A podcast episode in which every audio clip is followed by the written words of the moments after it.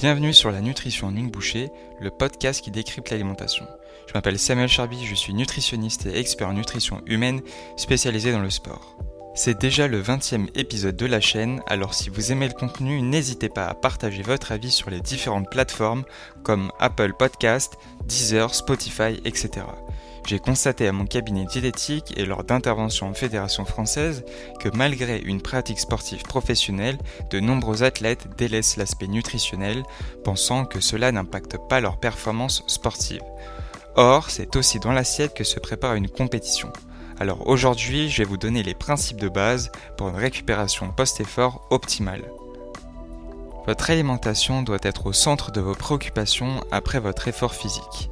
Pour certains, ce sera une bonne bière bien fraîche à la main et un petit fast-food pour se récompenser d'une bonne séance. Bien évidemment, il est important de se faire plaisir, mais dans un but de performance sportive, il est nécessaire de mettre en place quelques actions en commençant par un apport en macronutriments correspondant à vos besoins en fonction de votre objectif.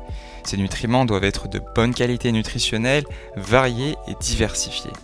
Les objectifs de la récupération consistent à restaurer le statut hydroélectrolytique et glycogénique, réduire les risques de blessures, optimiser la récupération musculaire et enfin de tamponner les déchets métaboliques produits au cours de l'effort physique et limiter les inflammations musculaires. Tout d'abord, l'apport en protéines sera essentiel dans la reconstruction des fibres musculaires lésées pendant l'effort physique. Il participe ainsi à la contraction musculaire tout en transportant le sang aux cellules de notre corps. Le choix des protéines est large et il y en a vraiment pour tous les goûts. Dans le cas où vous savez que vous n'aurez pas forcément le temps de faire un vrai repas solide, il est tout à fait possible de prendre de la whey isolate native qui est de meilleure qualité. Il s'agit tout simplement de lactosérum, une protéine issue du lait de vache. Il existe aussi des alternatives végétales à base de pois, de riz, de soja et même pour certains réduits en lactose. Si vous mangez sur le pouce en sortant de votre salle, l'un des meilleurs moyens est de se préparer à l'avance son repas à transporter sur le chemin du travail, par exemple un bagel aux céréales complètes avec de la truite fumée ou de la viande, une sauce lactée ou aux herbes, des crudités et sans oublier de bien se réhydrater avec une boisson gazeuse de préférence pour récupérer les pertes en sels minéraux. Car ne l'oublions pas, la sueur ne se compose pas seulement d'eau mais aussi de sodium qu'il va falloir récupérer car il est primordial dans la contraction musculaire, ce qui va ainsi limiter les crampes. En moyenne, en fonction du niveau d'entraînement, nous perdons l'équivalent de 1 à 4 grammes par litre de sueur. Après l'effort, plus les hydrates de carbone, autrement dit les glucides, sont pris le plus tôt possible après l'arrêt de l'exercice physique, plus la quantité de glycogène musculaire sera resynthétisée. En ce qui concerne la vitesse d'absorption des protéines dans le tube digestif, elle est différente en fonction des acides aminés. Par exemple, la méthionine,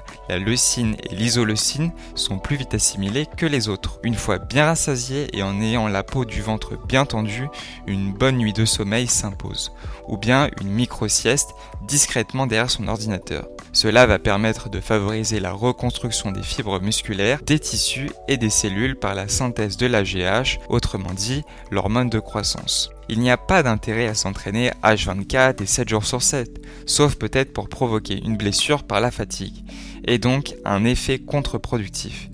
Si vous souhaitez performer à haut niveau, un accompagnement pluridisciplinaire sera l'idéal, avec l'aide d'un nutritionniste spécialisé dans la nutrition du sport, un kiné, un ou une ostéopathe, un médecin du sport et ainsi qu'un préparateur mental. Bien évidemment, l'ajout d'une séance de bien-être de type cryothérapie sera un gros plus dans la récupération musculaire ainsi que les étirements. Voilà, c'est déjà la fin de ce nouvel épisode de la nutrition en une bouchée. D'ailleurs, si vous écoutez ce message, c'est que vous êtes resté jusqu'au bout, alors un grand merci. Si vous voulez, vous pouvez me laisser un avis sur Apple Podcast, mettre une note sur Spotify et partager cet épisode autour de vous. Si vous avez des idées de sujets que vous aimeriez voir abordés, dites-le moi en commentaire ou bien sur les réseaux sociaux sur Samuel Charby Nutrition. Moi je vous dis à la semaine prochaine pour un nouvel épisode.